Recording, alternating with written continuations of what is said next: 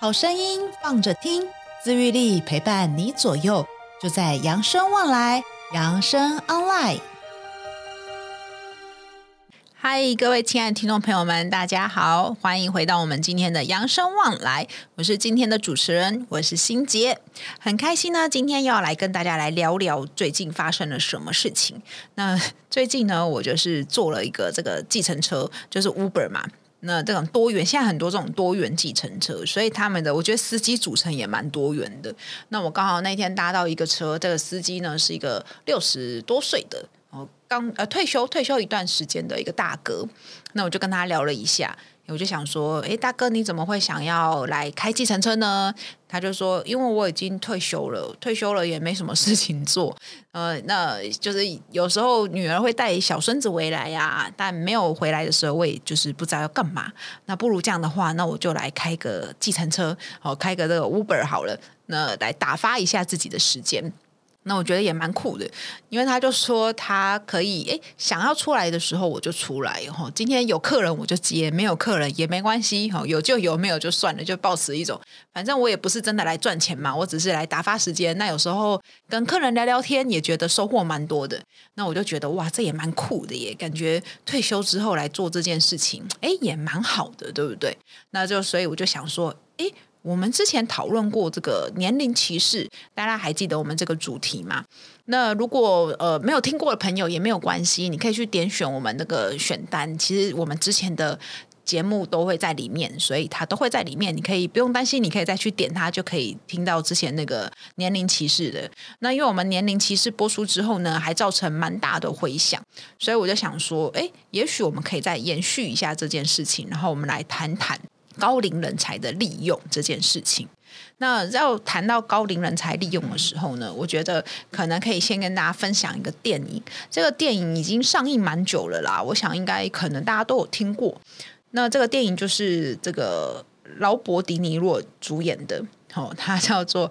高年级实习生，因为为什么会想要这一部戏，就是因为我搭了那个 Uber 的计程车，那 那个司机也是一个退休的一个大哥嘛。那劳勃迪尼洛在里面，他就是演一个也是七十几岁退休的一个副总，他是一个副总哦。那退休之后，他就开始觉得，哎，生活好像有一点无聊跟空虚耶，所以他就决定我要来再次就业好了。那刚好那时候那个有个网购公司，就是电商公司，他要应征一个高龄实习生。对，那这个老板呢，就是安海瑟薇嘛，一个很年轻，然后又很漂亮，但是动作很快的一个女生。所以这个故事就发生她在这个里面去实习。那可能我觉得蛮有趣的，因为你可以看到它里面呃。我觉得还蛮多点可以看的啦。第一个就是我们可以看到很多人对于高龄这个人哈，或是高龄这个这件事情有很多的我们说的之前我们说的刻板印象。对，那也有可能有很多。我觉得还有一些，我觉得年轻人也很适合看。就是其实你可以注意看那个劳勃迪尼洛他在里面的应退，他怎么去跟老板去。介绍他自己，他怎么去慢慢的去取得老板的信任？我觉得这都是哎，还在职场，我觉得也算蛮蛮实用的吧。吼，那关于这个呃，他就是退休之后又再来找工作，那我们就来看看台湾高龄劳动的状况。那我不知道大家对于高龄就业市场熟不熟悉哦？那我觉得很多人，我相信真的蛮多人，其实，在退休之后，他其实都想要找另外一份知心的工作。嗯，至少我看到我身边，我的爸爸也是，他退休之后，他也蛮想要再找一个可以知心的工作，或是还可以自己创业，但是又想不到到底可以做什么。那我觉得这也是蛮有趣的。我觉得这个数据可能。就是我觉得应该大家可以想一下，你身边有没有多少这样子的人？我相信很多，可能因为我的工作吧，就是我在这个养生慈善基金会工作。那我们在养生六零馆很多长辈，那有时候很多遇到这些大哥大姐们，那你会发现，当然有很多人他是退休生活安排得很好，但有一些人还是会觉得我自己也许可以靠自己的方式去再赚一些钱。很多时候他不是为了钱，而是他想要就是真的要证明一下自己的能力，或是。表示自己真的还是退而不休哈。那我们来看一下台湾目前的数据，我觉得有一点蛮有趣的，就是目前哦，因为我这查的是二零一九年，因为他每一年会公布去年的资料，那我今年还没有找到最新的资料，所以目前最新的大概是二零一九年。那二零一九年他就有讲到说，呃，这个。这个是我们的劳动部的调查。那他有讲到，目前六十五岁以上还在工作的人口，六十五岁，因为我们法定是六十五岁退休嘛，对不对？在六十五岁以上，你还可以继续工作的人，大概只有百分之三，呃，对不起，百分之八点三哦，数字只有百分之八点三。那到底大家觉得这个百分之八点三是多还是少？我们可以来看一下我们隔壁的邻居哦，或者其他的国家。嗯，那一样也是二零一九年的劳动部的资料告诉我们，日本在六十五岁六十五岁以上哦还在工作的人有百分之二十五，南韩有百分之三十四，嘿，南韩的数据很高诶，吼，南韩大概真的是我们的四倍，也将近四倍，然后。美国都还有百分之二十二，所以我们再回来看台湾只有百分之八点三。好，所以其实我们是在这个高龄就业人口里面，台湾是蛮落后的。哦，就是我们的数据显示非常的少。但我看到这个，我有时候也会想说，哎，是不是台湾的这个我们说六十五岁以上的人是比较有钱嘛？好。不但当然，这个是两边的两面都要看啦。一个可能就是就业市场是不是真的台湾？第一个我觉得可能也是台湾的就业市场没有再提供到更多六十五岁以上的工作机会。那另外一个可能就是就职人嘛。那可能六十五岁以上的人可能觉得我不需要再继续工作了，可能我觉得我退休金已经很够了。那这都是蛮值得就是去探讨的一些呃。面向呢？那如果大家真的对这一集很有兴趣的话，未来我们也许可以邀请一些人力银行，我们来讨论，专门就这件事情来讨论看看，也是我觉得也是蛮有趣的哈。那后来呢，我再看了一下这个数据，那他们就是有讲说，哎，六十五岁以上，我们刚说八点三嘛，那这些人为什么还想要继续工作？有一半的原因，有一半的人的原因是因为收入不得已，所以他必须要继续赚钱，好，还是有经济的压力。所以他必须要继续赚钱。那另外有一些人，就是可能百分之十五的人左右，哈，就像我们说的电视里面、电影里面这样子，或者是我这个搭计程车碰到的大哥，他们都是为了充实自己生活而去工作的。那这也是蛮有趣的。那我们再来看一下，就是到底呢？我们说退休之后，我们就不要参加，呃，就是退休之后，我们的高龄劳动率就下降了嘛。那我们看到这个数据之后呢，可能也就会想说，哎，到底我们台湾这个高龄劳动力参与率偏低有什么问题吗？就是也许这些人退休之后就只是想要好好退休，好好过退休的生活啊，这个到底有什么关系？那我就又再查了一下资料，其实可能大家都有听说高龄化，台湾要进入高龄化这件事情，甚至我们在二零二五年的时候会进入一个叫做超高龄化。哦，台湾已经是高龄化了啦。现在，那二零二五年之后会进入一个超高龄化。诶，什么叫超高龄化？就是说，未来在几年之内，很快，二零二五年真的没过几年就到了。好，大家想想看，现在几年，再过几年，真的真的是再过个几年呢？我们在有生之年，真的都会遇到这个高超高龄化社会。那为什么会一直讲这件事情？其实就代表了未来台湾呐、啊，在五个台湾人里面，就会有一个高龄者。好，就等于我们现在去做捷运，五个人里面就会有一个高龄者。好，那随着高龄者越来越多，其实以后可能，嗯，你要想五个人就会有一个高龄者。那以现在我们说的这个博爱座的配配置来讲，可能已经快快要不够了。嗯，那未来可能会，那如果高龄者越来越多。对不对，因为我们年轻的也会一直老，一直老嘛，也会长大。那未来我真的觉得，搞不好我们再这样少子化 下去啊，这个高龄的状态之下，也许未来我们在捷运上也都不需要什么不爱做了。好，不爱做都是给年轻人做的。可能在以后我真的六十五岁的时候，可能真的那时候台湾状况搞不好，不爱做都是要给年轻人做了。吼，那其实这个有一个比较大的后面，除了不爱做的问题之外啦，最主要的问题就是。将来呢，新人进入职场的速度远远抵不过老人退休的现象。好，就是等到我要退休的时候，哈，等到我们这个年纪可能要退休的时候，哇，一批人全部都退掉。可是新人怎么样？因为现在小朋友很少嘛，所以新人进来的速度，搞不好我每一每一个月我有三个人，每一年我可能有三个人要退，但我每一年可能只能进两个人。哦，或者是我每一年我可能有十个人要退，但我可能今年只能进八个新进来的员工。那如果以这样子以此类推的话，其实真的是蛮快蛮快，我们的劳动工作者的数量就会不足以承受这个社会的运作。所以为什么才会说，诶？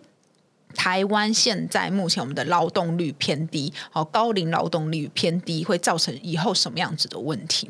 所以日本啊，就是为了已经看到他们有将来可能会有这个问题，因为我们都知道日本是最长寿的那个国家，所以他们就将退休年龄法定的退休年龄延至到七十七十岁。哦，那其实我觉得时代也不一样了啦。以前我们都会觉得，哦，我们好像六十五岁就应该要退休了啊，退休要享清福啊。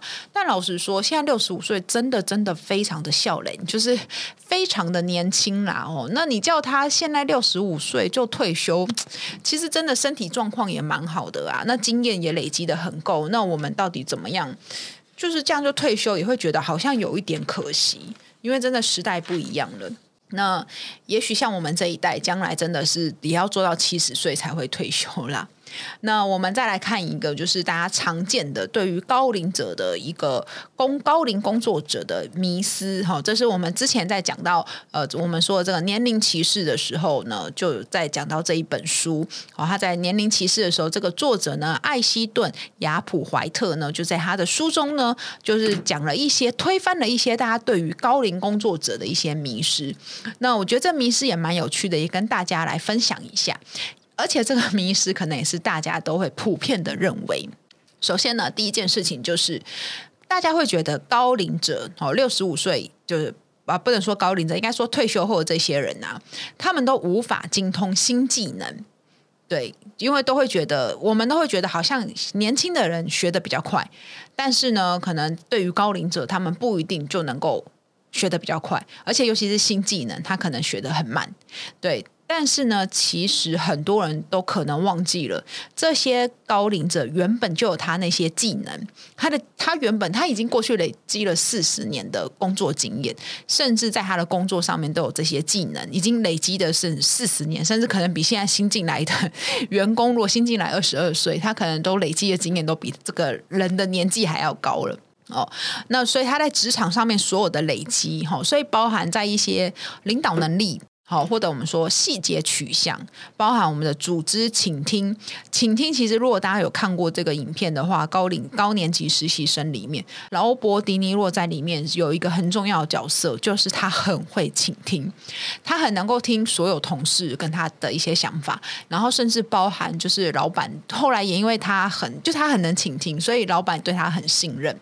好，那其他还有包含写作技巧，对。解决问题的能力等等，都有很多很好评的能力，因为他们有丰富的经验累积。写作技巧，我也觉得这是在这些呃，我说所谓的高龄者身上，我觉得看到蛮明显的差别。因为像我们在养生课程里面，在在第二阶级课的时候呢，我们就是有发作业，所以大家有一些有一些同学会在上面就是写下他每个礼拜或是每一天的日记。那收回来的时候，你就会发现哇。那个那个年代的同学们写字都第一非常漂亮，因为那个就是一个手写的年代嘛，所以以前写字啊，你要写文章啊，什么通通都是用手写的。好，交作业绝对都是用手写的，所以那时候的人真的写字非常的漂亮。我爸爸、我妈妈那个年代，我觉得他们写字真的都非常的漂亮。然后，如果他们写文章的时候，你会发现他们的用字遣词就是跟就是真的是有念书的哦。那个写作技巧，因为就像我说的，他他们。那个是一个有在写文字的年代，那到了后面之后呢，我觉得像我这个年代哦，我们这个七年级生，大概我们都算比较晚了，可能大概要国中、高中我们才开始接触电脑。那你更不要说现在的小朋友在小学的时候，他们要交的作业很多就是电脑作业。所以大家写字的那个时间啊，真的会减少很多。那甚至包含，我觉得在这个我们建构语言的建构啊、写作技巧等等等，都会有一些差别。因为现在的人可能比较会用很多这种网络术语嘛，那比较不会像我们以前有，就我们还有，我们在七年级的时候，可能还都有受过这个写文章哦。我们考试那时候还有联考哦，我还有联考，所以我们联考的时候呢，还是有要写这个文章，就写作文，还有考作文这件事情。所以我们都还是算是有经过这个呃写文章的 文章写作技巧的这个年代。那那后面之后，其实现在越来越多的一些改变，其实我觉得它没有所谓好与坏啦，因为就是相对的，现在年轻人有他们现在精通的技能。只是真的要说，这个就是我们说的，我们对于高龄者有一些刻板印象，觉得他无法精通新技能，但其实他在其他以前他在职场上的经验累积，其实呢就是有更多丰富的经验。那这一些经验呢，就是。让他在学习新技能或是新技巧的时候，其实是对他有很大的帮助的。所以不要觉得说他们只会旧的老狗，就是我们说什么老狗耍不出新把戏，没有，他们就是因为有很多旧的把戏，让他在学习新把戏的时候反而更能够上手。那再来呢，就是哦，这个我觉得非常的有趣，大家一定都会这样子觉得。我觉得这个是，我也觉得这个是我看到这本书我也觉得非常惊讶的，就是。大家都会觉得高龄者没有创意哦，不知道为什么，因为我们常常都会觉得啊，你们年轻人才比较有创意呀，哈，当然就是就是年轻人才会等于有创意，好，那高龄者好像就是等于很老古板，很。不同新的啊，不了解现在新的资讯等等等，但年轻人为什么就会和创造力会有直接的相关？那其实这本书里面写得很好，他说，真正消灭创意呢，是我们连续三十年在同一份工作里面做好这个工作，我做了三十年，三十年，因为我没有接触新的东西，所以慢慢我的创意就会怎么样减少跟被弱化。可是呢，跟高龄是没有关系的。那高龄只是可能因为他在这个工地方做了三十年，所以从少女时代可能做到也要做到退休了，所以会让你觉得这个人可能没有创意。可是真正消灭他的创意，是因为连续三十年做了同一份工作。所以呢，只要让这个高龄者投入一个新的环境，多看看新的事物。好，他自然而然呢就会产生一些新的想法。这个其实，在电影里面也有这一段，就是其实你看那个劳勃迪尼洛，他刚进去的时候，他就是一直在观察，他在观察整个新的办公室，哦，新的这个老板他在干嘛？对，他整件事情，他都在一直，他投入这个新环境，他就是一直观察，一直观察，一直观察。哦，观察了之后，他自然会产生一些新的想法。好，所以其实呃，那也有一些案例，就是显示一个不同年龄层的工作团队呀，他在一个有需要创意思考的领域，是具有高度的生产力。所以就是。跨领域的哦，跨年龄层的工作团队，如果这个年龄层都是二十出头、和三十出头，甚至可能五六十岁，那可能就像我说的，连续工作 三十年才是消灭我们创意的地方。所以，不同年龄层的一个跨年龄层的工作团队呢，其实在创意思考这个领域是具有高度的生产力。好，那再来呢，最后有一个刻板印象，我们都会觉得高龄者比较容易拖慢进度。好，尤其是我们现在这个日新月异的社会当中啊，我们现在都用电子产品啊，还有 APP 软体等等哦，所以呢，我们都会觉得说啊，这一些人呢，要开始现在才开始学这些三 C 产品，一定会上手的比较慢，好，所以他很容易会拖慢我们的进度。但是啊，你有没有想过，或许我们会觉得这些呃首领者他会比较这个慢条斯理一点，但是哦，他们是非常重视精准以及正确性。那相较之下呢，年轻的员工反而会怎么样？他做事确实可能确实会比较快啦，但是他犯下这个错误的几率也会比较大哦。所以不是说。这个高龄者看起来就一定会拖慢我们的进度，反而因为他会慢慢的做，但是他的这个精准度会比较高。那年轻的员工虽然动作比较快，但是他犯错的几率也会比较大。这个例子其实我不知道大家还记不记得，上次我提过，就是所谓的年轻人开车跟这个高龄的人开车，好，较年长的人开车，谁出车祸的几率比较高？对，那时候其实很多人都很惊讶，说怎么可能？因为我们说正确答案其实是年轻的人。对，其实我觉得这个案例也是一样，就是回到这件事情，因为这个所谓的高龄者，他们在开车的时候，我就跟他们做事一样，虽然他们比较慢，但是因为他反而会比较精准哦，他会比较更注意，因为他觉得我开车，所以我要更去注意这个路况，更注意路上的人。对，而且也包含我觉得，因为他开了这种三四十年的车，他更了解马路如虎口啊，哦，所以我们一定要非常的小心。但反而一样，我觉得就像这个里面的案例一样，年轻人就是开车怎么样？诶，快很准诶，但是相对的怎么样？出车祸的几率也会比较高。所以这就这个，我觉得也蛮印证之前我们上一次讲的这个内容，我觉得也是蛮有趣的。那讲到这里呢，就是其实大家，我真的相信有蛮多蛮多的人哦，他真的是很想要再回去工作哦，对于工作是抱有很高的热忱哦。毕竟我觉得，其实有支薪这件事情，可能不管你有没有压力啦，其实我觉得也许就是一种人生另外一种奖励嘛。尤其是对于很多人来说，我工作了这么多年，那忽然，其实应该是这样讲，我觉得退休生活是需要规划的。哦，退休不是我们想象中的哦，我就去环游世界呀、大家有想过，你环游世界要环游多久，对不对？环游世界八十天，然后呢？哦，你退休之后，可能从六十五岁退休。假如我们真的从六十五岁退休，我要活到八十五岁，甚至我搞不好会活到一百岁。大家有想过吗？我从六十五岁到一百岁，我还有三十五岁要活。哇塞，这个其实也不输给我工作的时间呢。那所以大家就要开始真的去思考，其实退休之后真的是需要规划的，不要都觉得啊好棒哦，好棒哦，它不是一个放假而已，它是另外真的是另外第三人生的启动。所以要怎么去规划我们的第三人人生？而且这个人生是比较你要真的是自己去规划哦。以前我们念书就是按照这个方式就去念书，然后我们工作就在事业上面怕别，对不对？到了第三人生的时候，你要去怎么规划你的人生？我觉得这真的也是蛮重要的。那其实有些人可能对于有工作，我有很大的热忱哦，但是也也现在状况好像就零市场，也就是就业市场也不是这么的容易。那也许我们可以怎么做呢？那其实还有一个方式，就是也许大家可以考虑一下。好，在我们这个身体状况都良好，那金钱真的也无余的状况啊，也许真的可以考。去考虑做一些这个高龄志愿服务，好，就是所谓的当志工啦。那可能是在一些公家机关啊、医院啊、基金会等等等来做一些服务。那其实我们政府有统计哦，在我们这个全台湾的志工啊，有一半以上都是超过五十岁以上的。哦，那其中六十五岁的志工也有超过四分四分之一。诶，其实比例也蛮高的耶。对，那很多人就问说：“哎，你们为什么要去当职工啊？当职工有什么特别的？”